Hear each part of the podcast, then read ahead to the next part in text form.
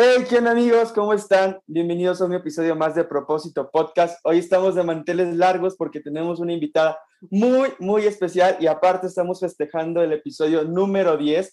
Así que aplausos los que estamos aquí. Estamos bien.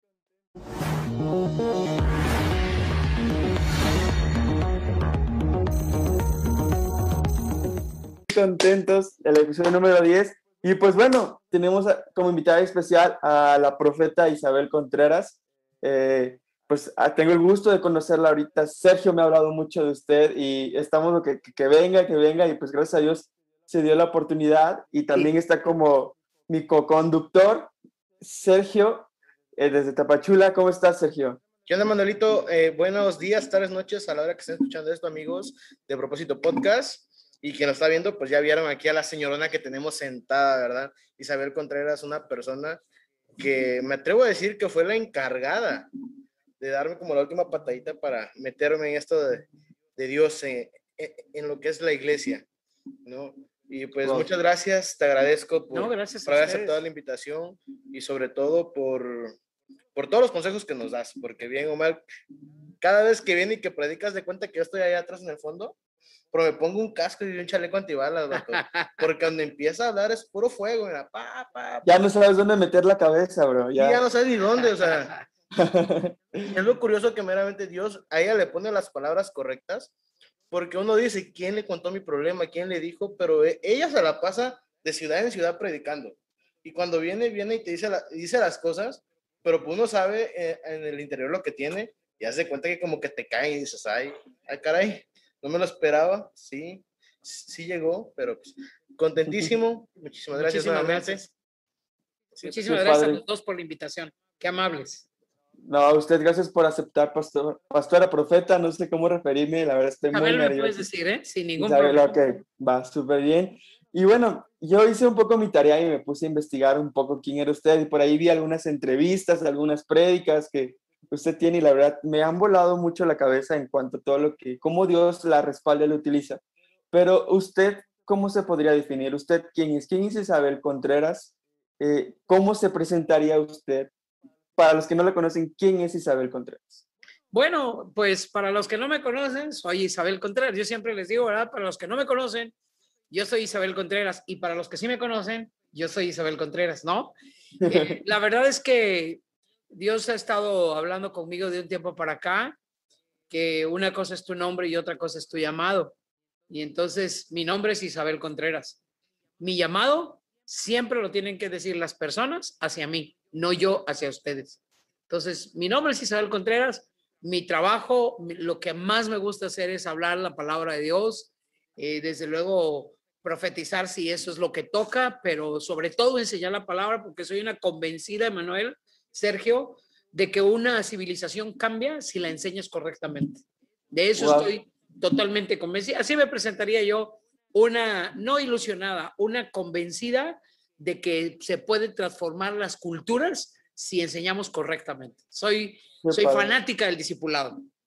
Qué padre, qué padre. De hecho, incluso, bueno, estaba viendo una entrevista que le hicieron y que iban en un coche y le preguntaban a usted como, eh, qué, cuál era, qué era lo que quería usted para México. Algo así me acuerdo, no me acuerdo muy bien, pero usted decía que poder eh, transformar la cultura. Y cuando usted dijo eso, dije, qué padre, porque muchos solo decimos como que, pues sí, está chido que puedan cambiar, pero hasta ahí nos quedamos. Pero yo he visto que usted está trascendiendo y, y es algo bien padre. Y algo que admiro mucho de usted es que usted con las redes sociales le da duro y es algo que, que, o sea, yo como joven veo y digo, ya quisiera yo tener tal vez esa, no sé cómo explicarlo, es ese, ese, esa iniciativa, ese amor, porque usted, yo veo que está muy activa en todo eso y es algo muy, muy padre. Y, cuéntenos, eh, profeta, eh, pues bueno, Isabel, cuéntenos, Isabel, eh, ¿cómo, ha sido, cómo, ¿cómo ha sido todo tu caminar con Dios? ¿Cómo conociste a Dios? ¿Cómo te encontraste con Él? Yo pude ver un poco que en esa entrevista que tú contabas que Dios te encontró a ti que ah, él vino eh, como a, explicado la palabra de Abba, ¿no? Que él venía, vino a suplir todo, que ya no hay necesidad de que confiaste plenamente en él. Y, pero ¿cómo fue todo ese proceso en que tú te pudiste encontrar con Dios? ¿Cómo fue, vaya, tu testimonio? ¿Cuál es tu testimonio? Ok, mira, hace 39 años, bueno, hace 40 que andaba súper mal, tengo 60, acabo de cumplir 60 años. Y este, yo andaba muy mal y, y pues alguien tuvo misericordia de mí, me compartió el Evangelio y yo la verdad de inicio no creí para quitarme encima a la persona que me estaba compartiendo. Dije, ok, ¿qué tengo que hacer? No, pues que recibe a Cristo. Órale, pues, pero rápido, porque yo me tengo que ir al cine.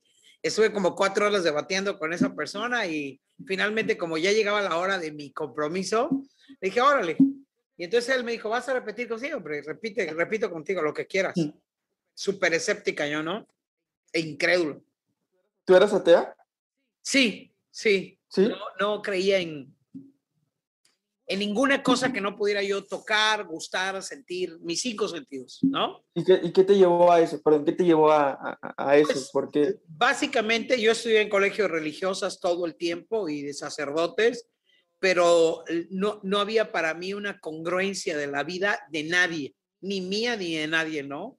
Como para mí lo congruente no es la gente religiosa que venga a la iglesia y se dé golpes de pecho, lo congruente es que tú vivas los principios que dice la Biblia. O sea, los principios son la base de la cultura, Emanuel y Sergio, porque el principio opera para quien sea. Si tú siembras, cosechas. Eres cristiano o no cristiano, lo que sea, si tú siembras, cosechas. Y lo que siempre vas a cosechar. Y vaya. lo que siempre vas a cosechar, la especie de lo que sea, si siembras mucho, si cosechas mucho, bueno, entonces yo, yo no creí en Dios por, por muchas cosas. Mi papá fue alcohólico y yo alguna vez le pedí a Dios que cuando iba a ser como de los ritos en la, en la religión que yo estaba, dije a Dios, bueno, pues si tú eres real, quítale el alcoholismo. Mi papá, mi papá siguió con el alcoholismo y yo me decepcioné mucho. Y dejé por completo y comencé a leer puras cosas eh, gnósticas, místicas, eh, magia negra, lo que tú, de todo, de todo lo que tú quieras. Me gusta mucho leer. Y entonces cuando este cuate vino, este amigo vino y me compartió, pues yo debatí con él y luego me cansé y le dije, oye, ya me tengo que ir y ahora le oremos y, y me acuerdo perfectamente, eran siete y media de la noche de aquel 11 de mayo de 1981. Hasta con Lo tengo porque eh, él me ora por mí y me pone la mano, Emanuel. Y me pone la mano y yo repito así, Cristo, Cristo, recíbete, recibe mi corazón. Así, una cosa de De que pues no le dabas importancia. sin importancia y sin, la, la verdad sin fe. Así la repetí por repetirlo. Pero cuando yo me fui caminando, salí del lugar y me fui caminando a la media cuadra, se me comenzaron a salir las lágrimas. Y las lágrimas y las lágrimas y las lágrimas. Y entonces yo me regresé corriendo y le dije, déjame ver tus manos. Él estaba cerrando el lugar donde habíamos estado. Le dije, déjame ver tus manos. Tú te pusiste algo. Tú te pusiste algo en las manos para que yo esté así. Algo, algo me hiciste. Y él me decía, no, nada. Ya no, ya no pude ir al, al, al cine. Era yo, tenía una, una cita en el cine y ya no pude ir y me regresé a mi casa a llorar y llore. A mí no me gustaba llorar porque eso se me hacía a mí un signo de debilidad. Y pasó del 11 de mayo al 15 de septiembre de ese año, yo comencé como con un proceso rarísimo, porque yo las preguntas que hice, recibo a Cristo, pero ¿me vas a prohibir algo? No. Pero tengo que dejar algo? No, me dijo él, tú sigue, Dios te va a convencer. Pero, y me regaló una Biblia y todo lo, el protocolo, ¿no?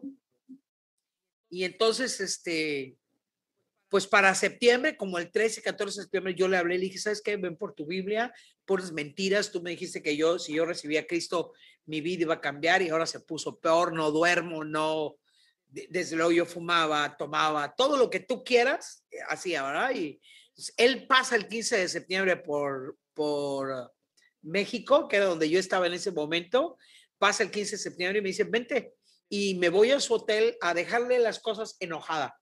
Ok. Entonces, te estoy resumiendo así muchísimo, ¿no?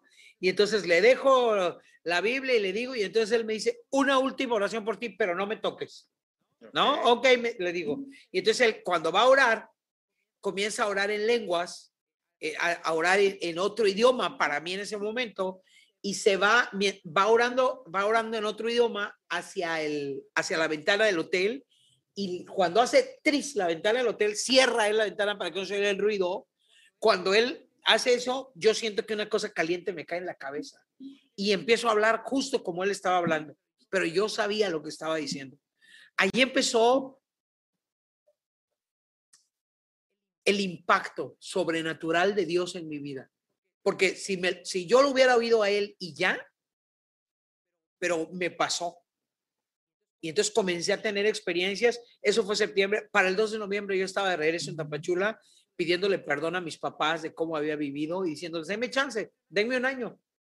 Denme un año para dejar la vida que, que yo tenía y si no resulta y si Dios no es real, pues yo me regreso y sigo viviendo como vivía. Mi vida era muy tormentosa porque mi problemática era falta de identidad sexual, Emanuel. Y entonces, eh, aunque las personas digan que no se sufre, se sufre mucho, mucho, mucho, mucho. Y yo lo que quería era tener como como esa paz que todo mundo quiere tener de si lo voy a hacer, lo voy a, pero bueno. Entonces yo vengo y me decido y comienzo a congregarme y a leer la Biblia, a leer la Biblia y Dios me empezó a tocar y a tocar y a tocar y a tocar y cuando vine a ver había pasado un año y mis papás habían visto que yo había dejado el cigarro. Me fumaba 80 cigarros diarios, Emanuel. 80 cigarros. 80. Wow. Wow. Tomaba todos los días y de trancazo dejé de fumar tuve una consecuencia y una por la abstinencia, ¿no? Eh, pero ni vale la pena contarla. Y ya para el siguiente año, pues yo ya estaba enseñando en, en la Congre, ahí donde estaba, donde está el Castillo del Rey, ahí empecé yo, Manuel, ahí, aquí en Tapachula. Y wow, qué padre. En aquel tiempo, ¿no?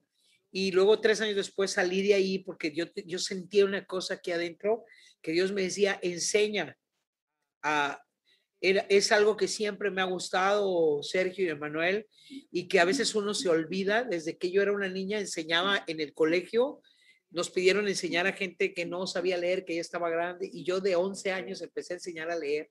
Y es algo que me apasiona enseñar. Entonces salí, empecé un grupo pequeñito de jóvenes en mi cuadra, iba yo a tocar todos los días, oigan, vengan, ¿quieren leer la Biblia? Nadie sabía qué era la Biblia, pero bueno, leímos la Biblia y luego ya, oye, pues nos reunamos otro día y otro día y más hambre de los chavos y 10, 8 chavos y luego 10 y luego 2 y luego personas que pasaban y así. Fuimos reuniéndonos y por fin los domingos y aprendí a tocar guitarra y bueno, se fue haciendo más grande, más grande y como unos 12, 13 años estuve aquí en Tapachula predicando sin salir nunca. Yo no conocía nada más que Tapachula y como te dije al inicio, cuando nos, no estábamos grabando, y Guatemala. Guatemala fue el lugar del que yo me, me empapé por, era todo lo que teníamos. Hoy tenemos internet de Manuel, tú en San Luis, nosotros aquí en Tapachula, y, y nos podemos ver y hablar, pero hace, hace 39 años, ¿qué teníamos?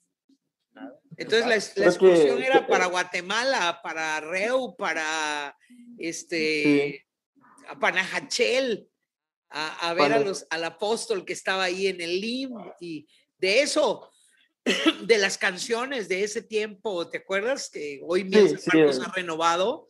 Todo, todo, de eso me alimenté hasta que un día llegó un pastor eh, a, a, la iglesia, oyó la alabanza, allá donde estábamos, entró y me dijo, oye, es que yo voy para Guatemala. Bueno, antes de que pasara eso, yo estoy predicando y cuando entran ellos, Dios me da una palabra para ellos y les digo, a lo que van y a donde van, los van a recibir bien, no teman, les va a dar. Y él se quedó muy sorprendido. Y entonces me dice, ¿sabes qué? Yo tengo una misión en, en Colima, ¿por qué no vienes a predicar? Así empezó mi peregrinar. Dios me sacó de aquí después de 14 años. Para aquellos que dicen, yo debería estar yendo a las naciones, pues a mí 14 años. 14 años me forjó Dios, ¿eh?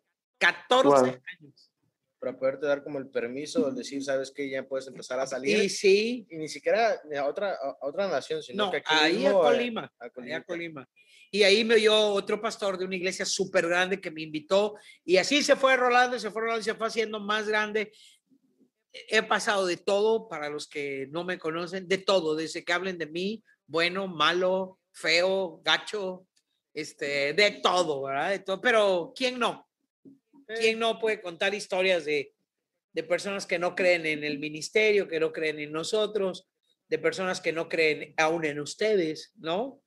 Todos tenemos algo que contar. Claro, después de 39 años, de todas aquellas historias de que alguien me rechazó, que alguien dijo Isabel no ha cambiado,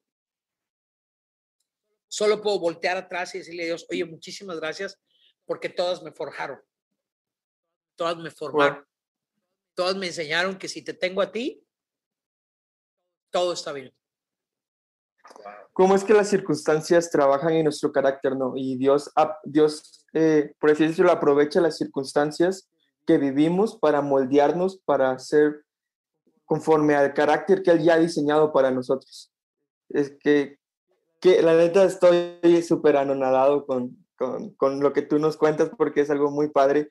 Qué padre ver cómo todo este proceso, toda esa transición en tu vida, tal vez muy resumido, ¿no? Pero por lo menos yo estoy ahorita impactadísimo, estoy en shock. Como que, qué padre. ¿Y, en qué momento fue el proceso? ¿En qué momento fue donde Dios te llamó a, profetizar, a ser profeta? Sabemos bien que un profeta es un mensajero de Dios o un, vocero de Dios, alguien que anuncia. O sea, si yo predico, no sé si tú estás de acuerdo conmigo con esto, pero cuando nosotros predicamos de la palabra de Dios, estamos profetizando. No sé si se podría marcar de esa manera. Sí, mira, eh, mm, tradicionalmente la iglesia cree que el profeta, su trabajo es decir, así dice el Señor. Pero lo profético de la iglesia en sí es la manera como hablamos todos los días.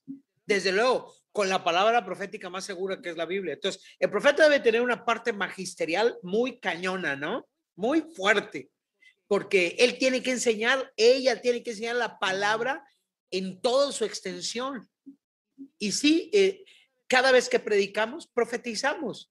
No necesitamos decirle a alguien, oye, Dios te dice esto para que esa persona, como dijo Sergio cuando empezamos, dijiste, estoy ahí atrás y me llegan todos los trancazos. Pues sí, Dios te está hablando, ¿no? Dios te está hablando. Yo, yo sí soy una convencida que el ministerio o la generación profética se está levantando hoy un grupo de hombres, de mujeres, de jóvenes, de, jovencitas que, puedan decir, mi vida tiene sentido, mi vida tiene propósito. Eso es profecía, Emanuel.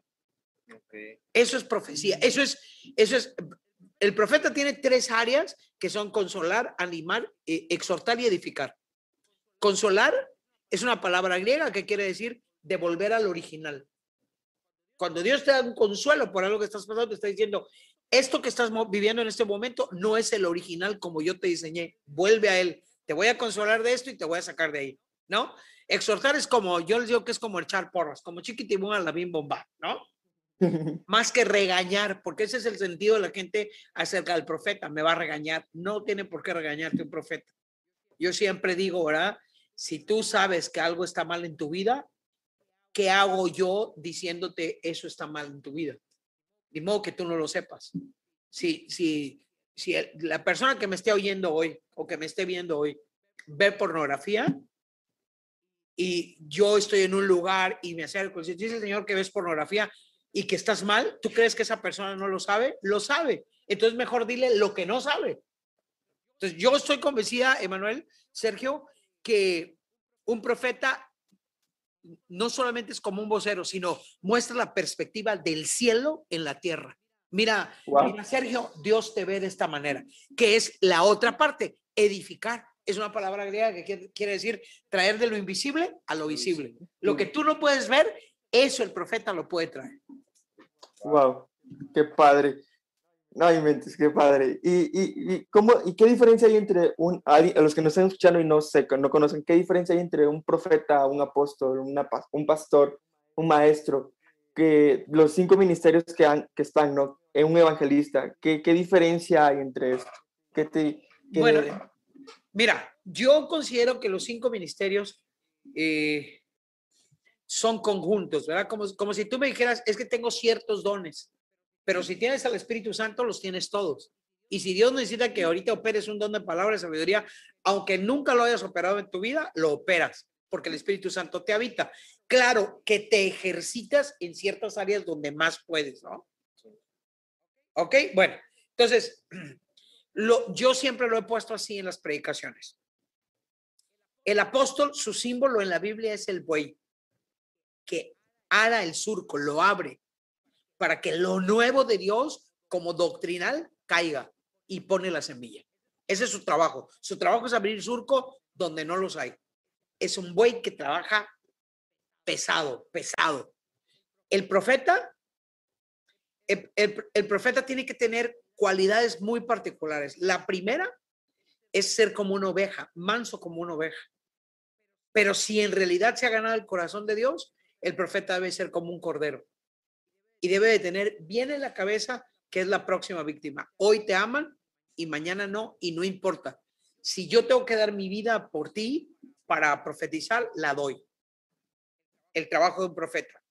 Un evangelista es un león, que su trabajo es echar la semilla, el semen de la palabra de Dios.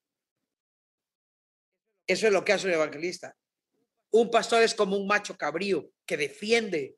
El, macho cabrío tiene estos cuernos que es el chofar. Es, ese es el que ah, convoca eh, y, y, defiende al rebaño. Y un maestro debe ser dulce como una paloma. Serían las grandes diferencias. El maestro tendría que tener la dulzura de enseñarte sin que tú te sientas humillado. Y con una capacidad de decir, aprende junto conmigo. Lo estamos aprendiendo juntos. Tiene que ser, el maestro tiene que ser muy dulce para que la gente reciba la enseñanza, no soberbio, pues. Wow, qué padre. La persona que se sepa explicar, ¿no? El maestro es la persona que tiene conocimiento y tiene que aprender a bajarlo a la persona para que cualquier persona que lo escucha puede comprenderlo y poder entenderlo a la perfección, por así decirlo, ¿no? Que no quede alguna duda y si queda alguna duda, tratar como de cambiar un poquito la, la manera de explicar sí. para que la persona lo pueda recibir. Sí, así es. Lo que yo digo es la característica del maestro, dulce, sencillo, humilde, ¿verdad? Este, como lo estamos descubriendo tú y yo, Sergio. No, yo te estoy enseñando porque yo sé más, sino lo estamos descubriendo juntos. Wow, qué padre. Y pastora, eh, bueno, Isabel, se me confunden, se me confunden. No te preocupes, no te preocupes. Eh, eh, ¿Y en qué momento fue que tú ahorita te dedicas de tiempo completo al servicio de Dios? Me imagino. Sí. Sí. ¿Y en qué momento fue que, que Dios te dijo, ok, imagino que antes tenías ya un trabajo o algo. ¿Qué momento fue donde tú decidiste dejar todo eso atrás y darle con Dios? Fíjate, Emanuel, que en el 81, cuando yo me convertí, eh, yo no había terminado más que la prepa, porque te digo que mi vida estudié un semestre de administración agropecuaria, dos trimestres de biología marina, parecido todo, ¿verdad?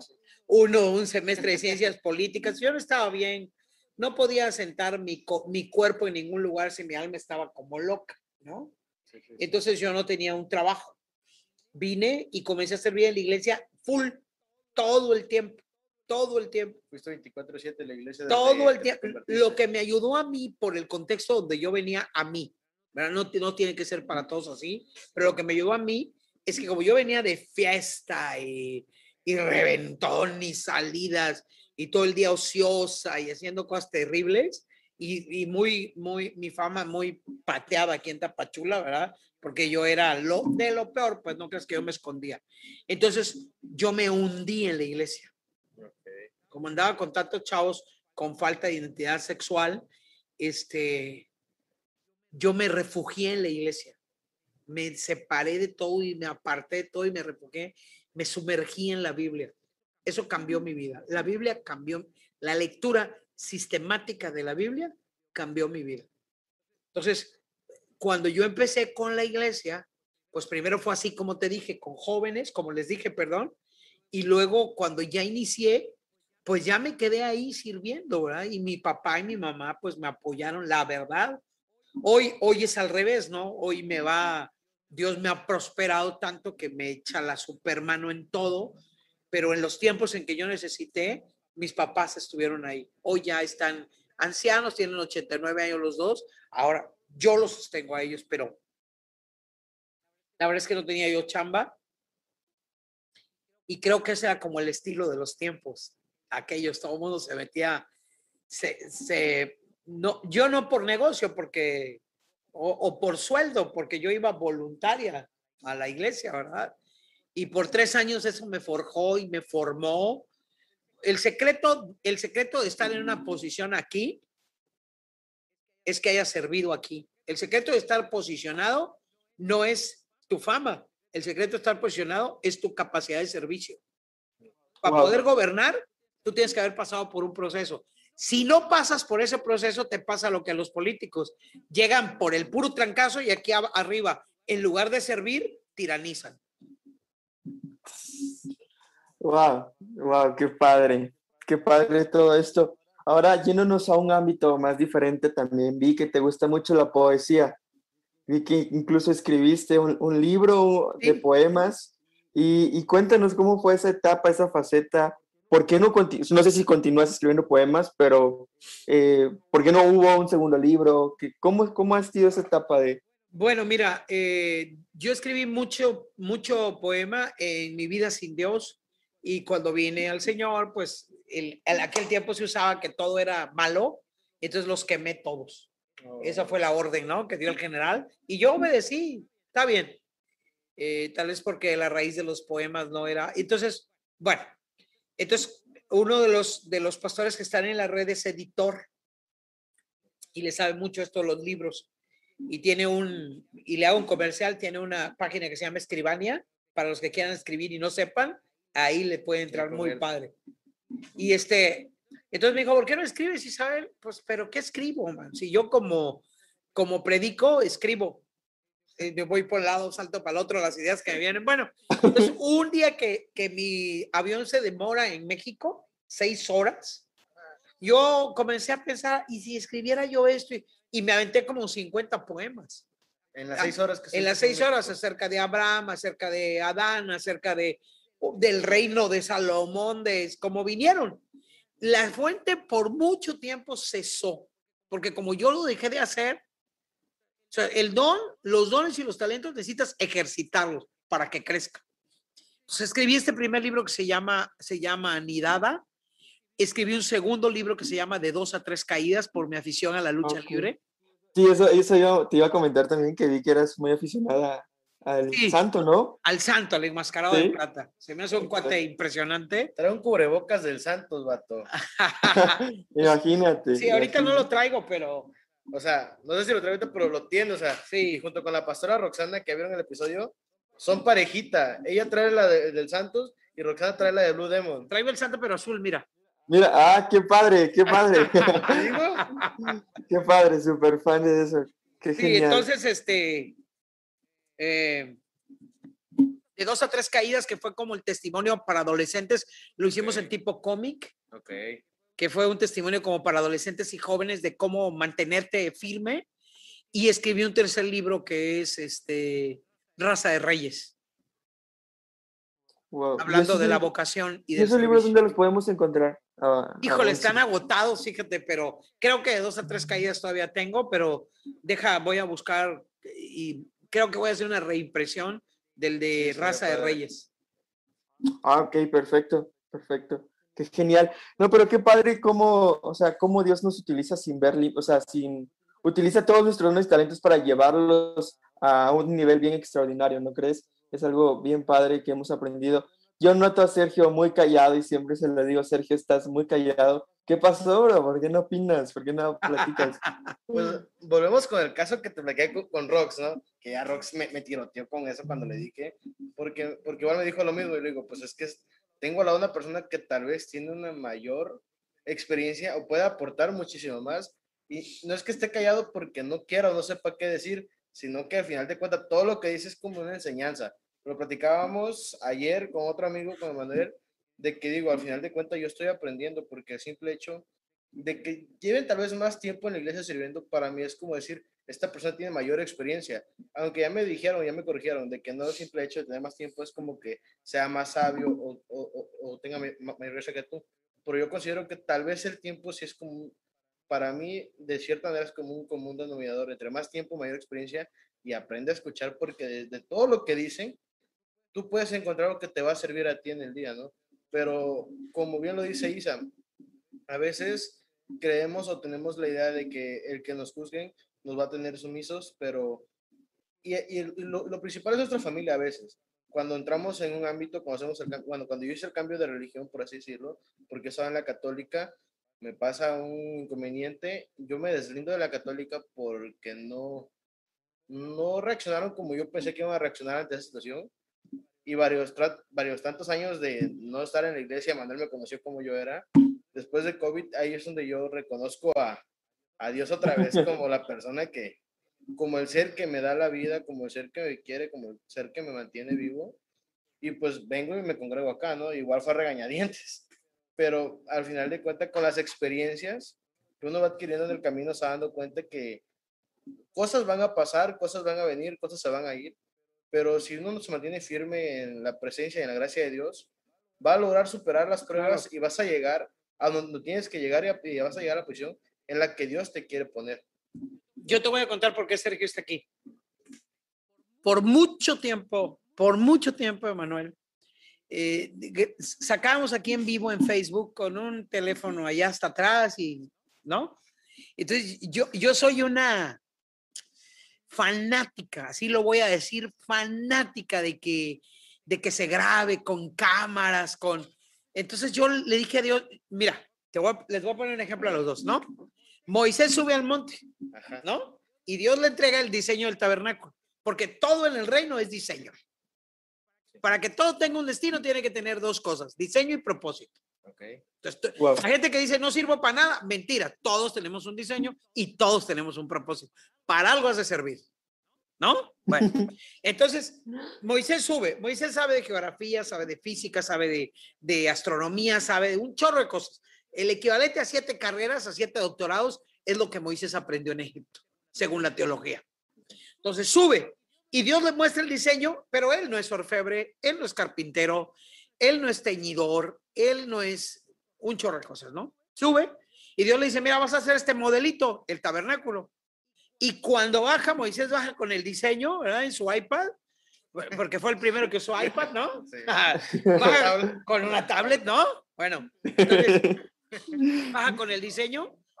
Y yo me imagino que Moisés se venía preguntando, oh, ¿y ahora quién podrá ayudarme? ¿No? ¿Quién me podrá decir cómo se tiñe la tela? ¿Quién me podrá decir cómo se construyen los clavos? ¿Quién me podrá, de dónde voy a sacar bronce? ¿De dónde voy a sacar hierro? ¿De dónde voy a sacar?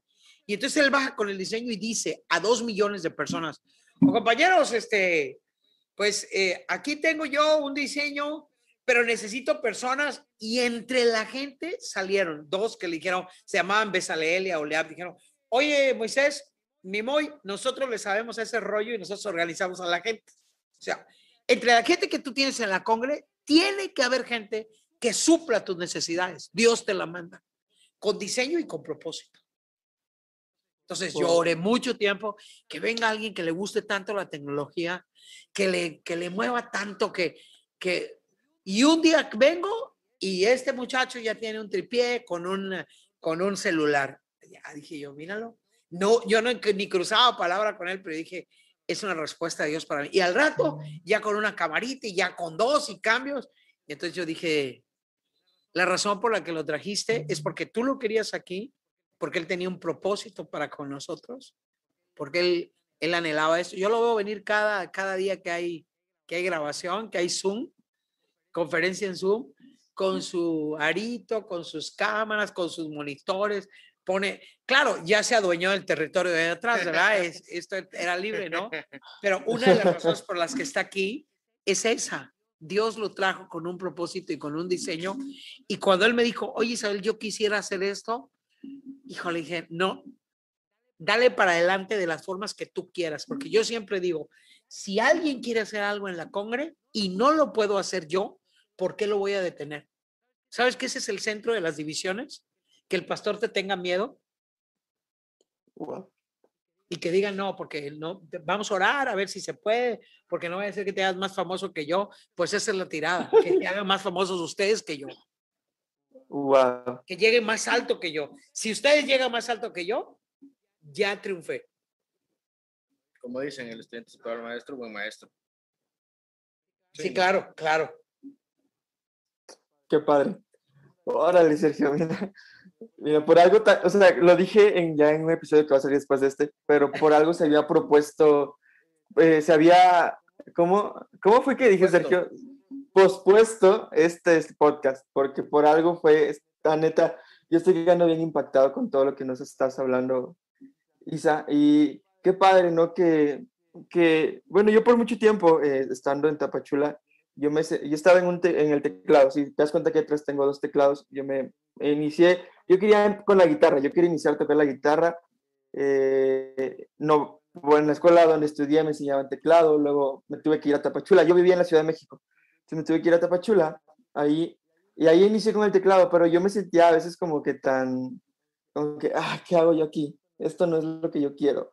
Yo menospreciaba el piano, yo era como que, qué aburrido es, neta, guacala, no, no quería. Y poco a poco Dios me fue enamorando de él, que hoy en día es una de mis pasiones, que yo digo, no puedo tener un día sin poder tocar el teclado, ¿no?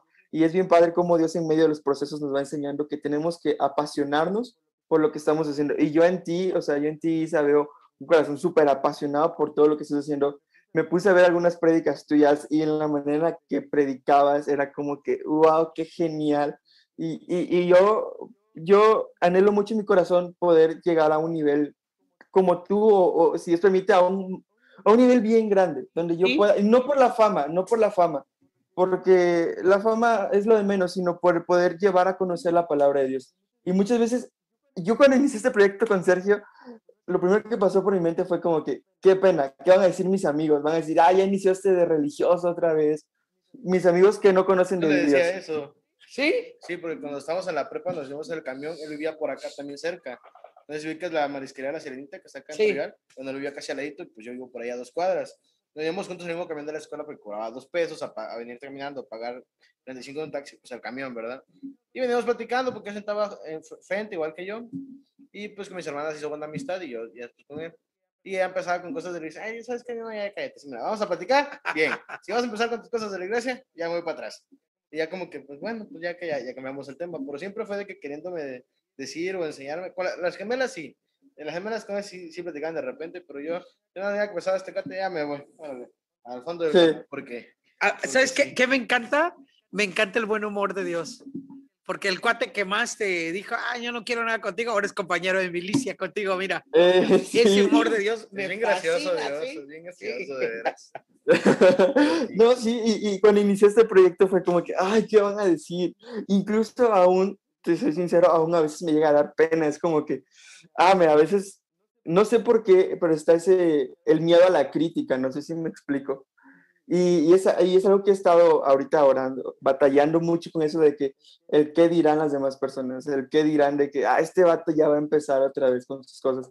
Y poco a poco sí se me ha ido, pero aún te digo, o sea, yo admiro eso, que tú, el, el hecho de que tú uses tus redes sociales como las usas y las estás potencializando de una manera. Hay muchos pastores que ni siquiera us- están peleados con un celular. O sea, Sí, es cierto. hay, hay, hay pastores que ni siquiera te, que te dicen, no, el celular es pecado, cosas así.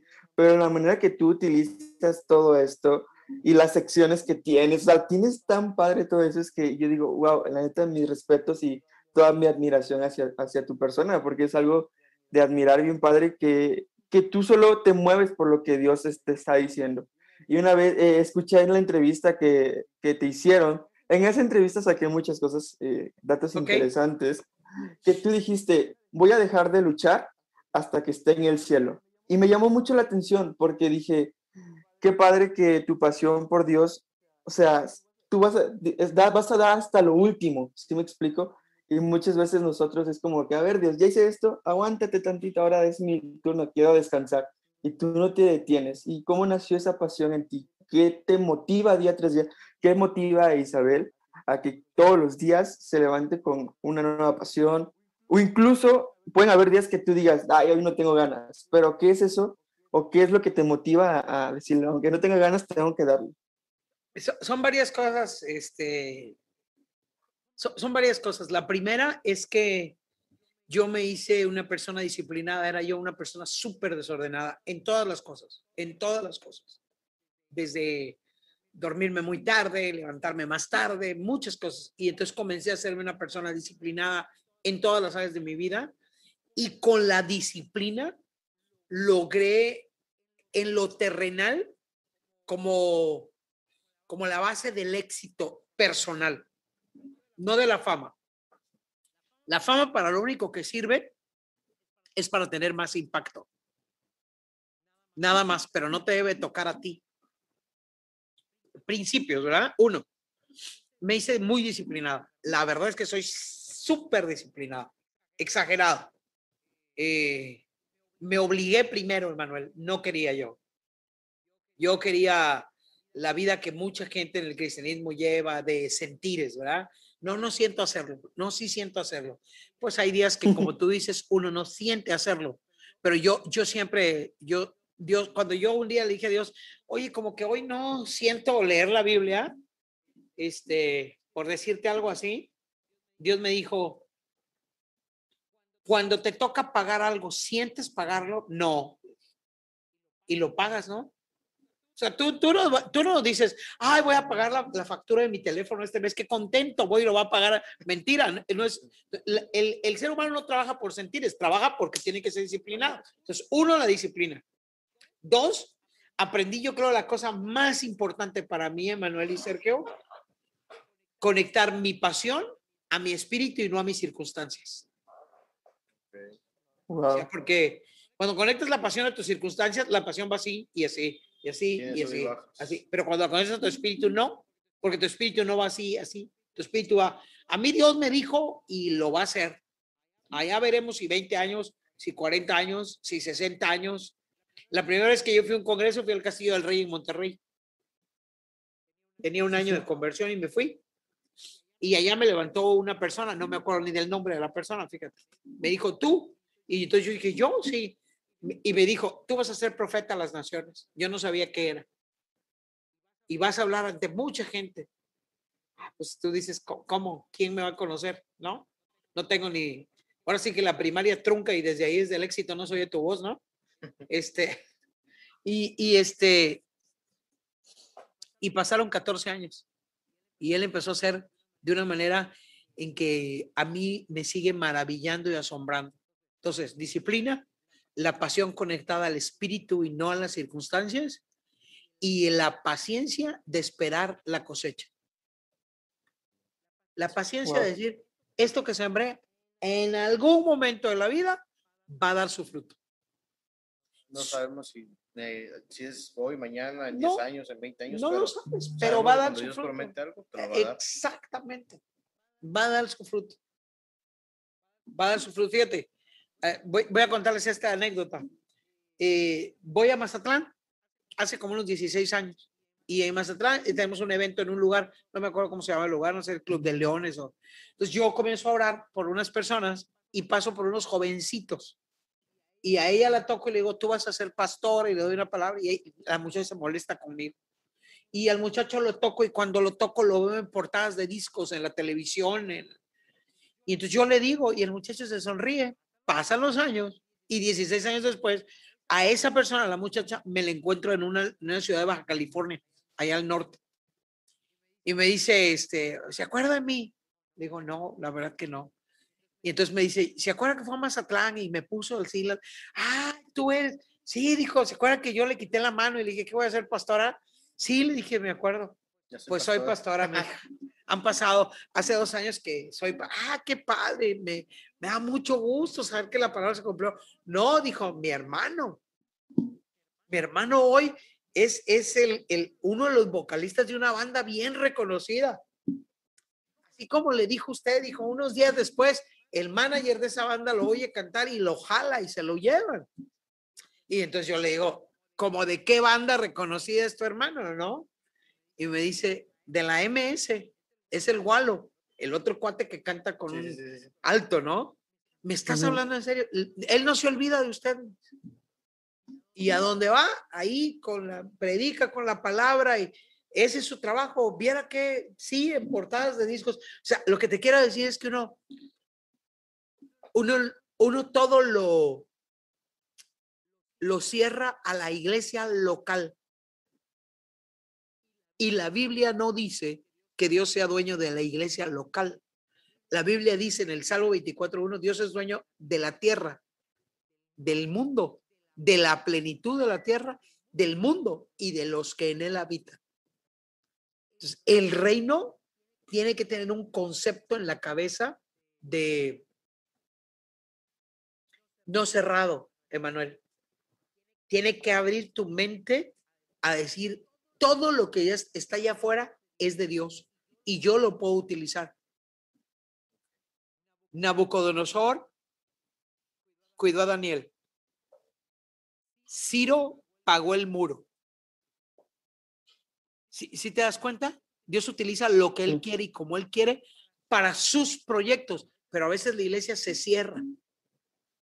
Esa mentalidad me ha ayudado tanto a mí porque yo he alcanzado a ver que hay cosas y caminos que Dios quiere hacer de afuera para adentro que nosotros no vemos. Esa capacidad me quitó el tope, Emanuel y Sergio, de decir, ah, esto no, porque no está dentro de la iglesia, pero Dios es dueño de todo. Dios puede utilizar a quien Él quiera, como Él quiera y cuando Él quiera.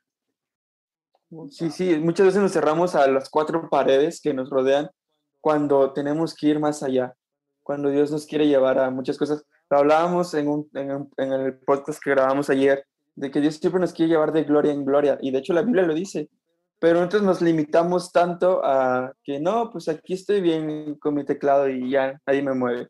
Cuando Dios te quiere eh, potencializar aún más de lo que, de lo que tú aún te lo imaginas. Isaías es bien claro cuando dice que mis, mis pensamientos son más altos que vuestros pensamientos. O sea, nunca vamos a imaginar lo que Dios nos quiere llevar, a dónde Dios nos quiere llevar. Y, y, bueno, es tu caso, tú jamás, o tú te imaginaste en algún momento estar no, donde no, hoy no. estás. No, jamás. No, todavía hoy me invitan a cosas y yo digo, hijo, ¿de verdad, Dios? ¿De verdad lo quieres hacer así? ¿De verdad? eh, eh, me sorprendo tanto. Me sorprende. Mira, voy a un evento en Colombia hace algunos años. Y al llegar al evento en Colombia, pues imagínate, mujeres colombianas, venezolanas, este, puras, puras mujeres centro y sudamericanas, acá con un tacón 15, man. Este tamaño el tacón, peinadazos, uñas. Esto que tú ves, Emanuel, esto es lo que yo soy. Y vine de gala porque vine en manga larga. Esto es lo que yo soy. Tú me vas a ver a mí de tenis, pantalón de mezclilla, tal vez algún día pantalón de vestir y zapatos de vestir, pero no más. Yo tacones, yo no soy otra cosa. Esto es lo que yo soy. Entonces llego ahí y yo veo cómo me miran cuando me presentan, pues nadie me conoce. Y pues todas las mujeres tienen un, un estereotipo, un estándar de mujer que predica allá, que no es el mío. Entonces, para mí fue un golpazo porque era de mis primeras salidas internacionales. Y yo digo, creo que fue en Cartagena. Y entonces yo digo, ¿qué voy a hacer? En la noche voy y la, la persona que me fue a recibir, así, mira, así, me recibió con el, con el letrero, es mi amiga queridísima hoy. Tenemos muchos años ya de ser amigas, pero me recibió así con el letrero. Y entonces me pone mi nombre Isabel Contreras aquí. Y entonces yo le hago así. Y la señora pues me dice, me saluda, ¿verdad? Pero sigue con el letrero. Entonces no, yo, no dijo nada. no, pues e- ella está esperando una mujer con tacón 15, peinado. Yo, yo le vuelvo a hacer hola. Y me dice, "Di- ¿en qué? Me dice, señora, me dice, ¿En qué le puedo ayudar? ¿en, en qué, en, qué, ¿en qué la puedo ayudar? ¿Qué ocupa? Me dice la colombiana, le dijo, yo soy Isabel Contreras. Y entonces ella hace esto, mira. Y me barre. Wow. Y entonces yo le digo, es que yo soy Isabel Contreras. ¿Y cuántas maletas trae? Yo traje una, una, una, una camioneta grande, dijo, para llevar sus maletas. Pues esta y mi mochila, digo yo. Y entonces ella me dice, ¿solo eso? Pues vengo por cuatro días, ¿por qué voy a traer más? No. Ay, es que acabo de traer una persona que traía 10 mo- maletas. No, pues no sé a qué viene, ¿verdad? Si a quedarse. Bueno, cuento largo, corto. ella me insiste, no se quiere ir a bañar al hotel, no se quiere ir a bañar al hotel, porque yo creo que está, fresca. ella está pensando en la presentación, ¿me explico? De cómo voy a llegar. Me baño en el hotel y, y Bogotá, Bogotá era, era, es muy frío, entonces yo llevaba botas de frío. Entonces ella ya, ya se bañó, ya, bueno, dice ella, y me lleva. Cuando llego y me presentan, pues todo el mundo me barre, ¿verdad? Sí, Ella, ¿quién es? no soy el estereotipo. Al siguiente día yo le digo a Dios, pues me tienes que echar la mano porque yo no sé qué voy a hacer. La verdad, a veces uno se siente intimidado. A veces uno se siente apocado, inseguro. Y aunque uno diga, no, pues es que es, es fulano de tal, uno se siente así. Eran tantas mujeres, eran como dos mil mujeres, todas súper bien vestidas y yo ni esperanza de llevar algo que se pareciera al súper bien vestido. Dios me dice, tú te vas a subir y le vas a hablar a esa mujer. Y yo les, le, agarro a la mujer y, hay una mesa larga, todas tienen los títulos de licenciadas en teología, licenciadas en divinidad, licenciadas, ¿no? Yo nada. Entonces, Manuel, yo tomo a la mujer que está en el centro, que es como la presidenta de todas ellas, y le digo, ¿me permite tomarle? Así me dice Dios, tómale estos dos dedos, mira. Y yo le digo, ¿me permite? Sí, me dice, y le tomo los dos dedos y le digo, ¿está bien si comienzo a profetizar sobre usted? Ella me dice, sí, claro, pero está soberbia. Entonces yo le digo, ayer por la mañana tú estabas sentada con, y volteo a ver entre la gente, esa muchacha que está ahí, tú tienes una bata de tal color, estás en una mesa así y la muchacha empieza a gritar. El reloj está dando tal hora en tu casa, yo no sé de dónde era. El reloj está dando tal hora en tu casa y tú dices que no vas a venir a este evento. Que aunque ya compraste el boleto, no vas a venir porque tú no estás invitada a predicar. Y entonces yo le digo, le sigo, pero ella, que estaba tan soberbia así, ya bajó los hombros y los dos dedos le tiemblan. Entonces yo le digo, ¿le sigo? Y ella me dice, sí. Entonces yo sigo y le digo, sacas un póster y muestra la razón por la que no vienes y no quieres venir. Y entonces eh, ella, ella ya está llorando y la otra muchacha está gritando, impactada. Y entonces yo digo, ¿le sigo? Y ella me dice, sí, pero ya está agachada ella. Y entonces le digo, tú señalas en el póster, mira, le digo, es ese póster que está ahí. Y señalas la razón por la que no vienes. Y la razón por la que no vienes, tú tienes dos dedos, estos dos dedos en mi foto. Dices que qué te va a enseñar una mexicana. Que por usted no iba a llegar. Sí. Y entonces yo le digo, Dios me llamó a ser un factor de cambio y por eso estoy aquí.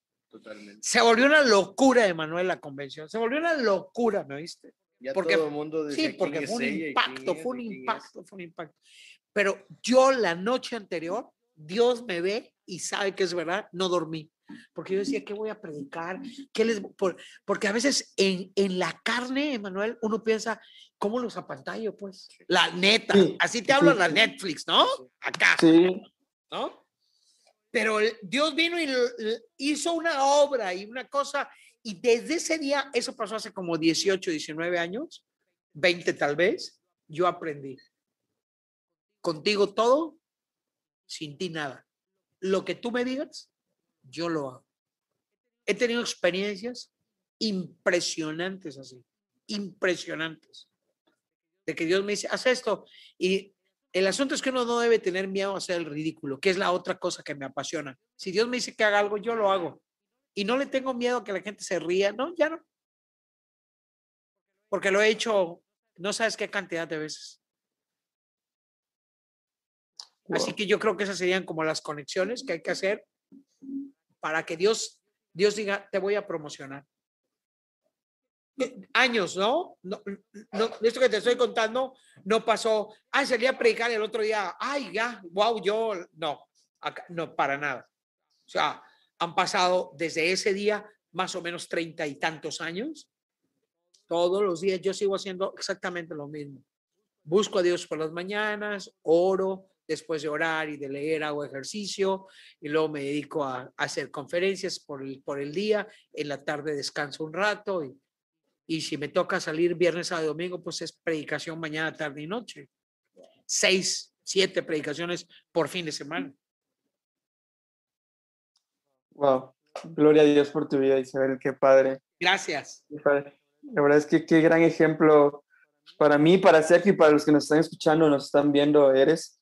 Porque mi mente es muchas veces y te lo digo así de corazón, muchas veces como jóvenes nos limitamos bastante. O sea, yo, yo, Emanuel, me he llegado a limitar bastante y es como que, nada, pero luego ver todo lo que Dios ha hecho en tu vida y es como que, wow, mi mente sí, me hace sentir incluso triste porque muchas veces no hemos correspondido al llamado de Dios de una manera correcta, o en mi caso yo no he correspondido al llamado de Dios de una manera correcta, y lo que tú nos estás enseñando aquí es como que tienes que darle, o sea, mis, me, me, me pone triste a la vez, pero a la vez me anima a que tengo que ser mejor y tengo que darle todo, porque Dios lo que está buscando es la excelencia, la excelencia en todo lo que hacemos. Y, dice la Biblia que todo lo que hagamos lo hagamos como en, excelencia, como si fuera para el Señor.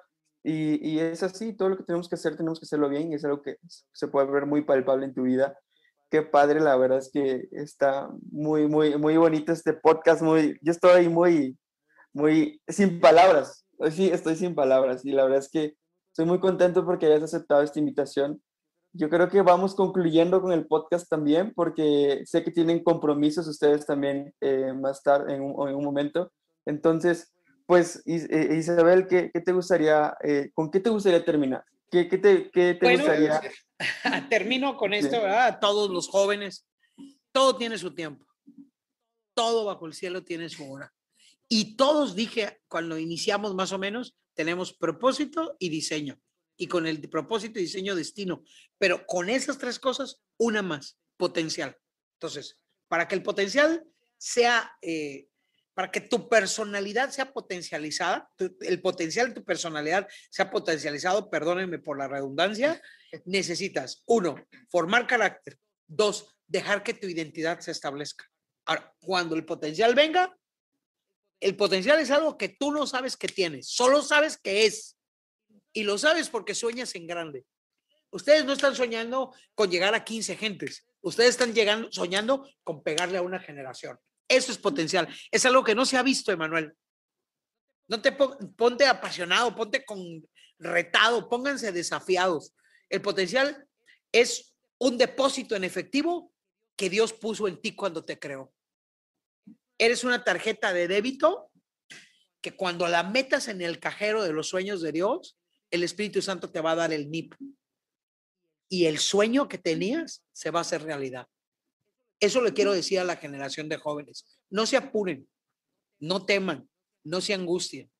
Todo bajo el cielo tiene su hora.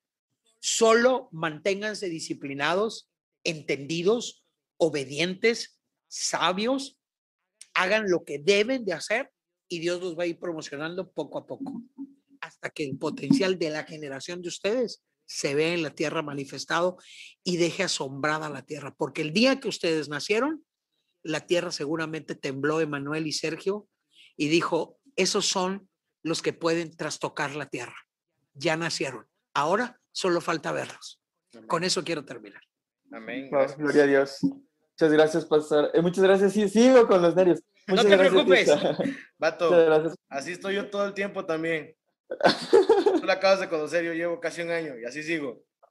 No, pues es que, muchas gracias, Isa. La verdad es que estamos muy, muy honrados de que estés aquí. Y muchas gracias, Sergio. Pues, pues, ya saben, amigos, gracias por escucharnos, vernos, no sé dónde estén, si en YouTube, en Spotify, en Google Podcast, pero esto fue un episodio que ya teníamos planeando desde mucho, que yo le he preguntando a Isa como decimos, los tiempos ya son perfectos, él sabe por qué, cómo, cuándo y dónde, y pues fue esta vez y se tomaron los temas que se tenían que haber tomado para que tal vez tú que lo estás escuchando, lo estás viendo, te haya ayudado o te haya aclarado alguna duda, alguna idea que tenías o alguna inquietud, y pues esperamos que sea de, de gran ayuda, ¿no? Este, pues ya saben, eh, cualquier cosa, cualquier duda que tengan, igual nos pueden estar escribiendo. Al final de cuentas, lo que hacemos no es para nosotros, sino es tratar de dar una perspectiva propia para que ustedes tengan como un ejemplo o puedan tener una idea de qué poder hacer en alguna situación. ¿no?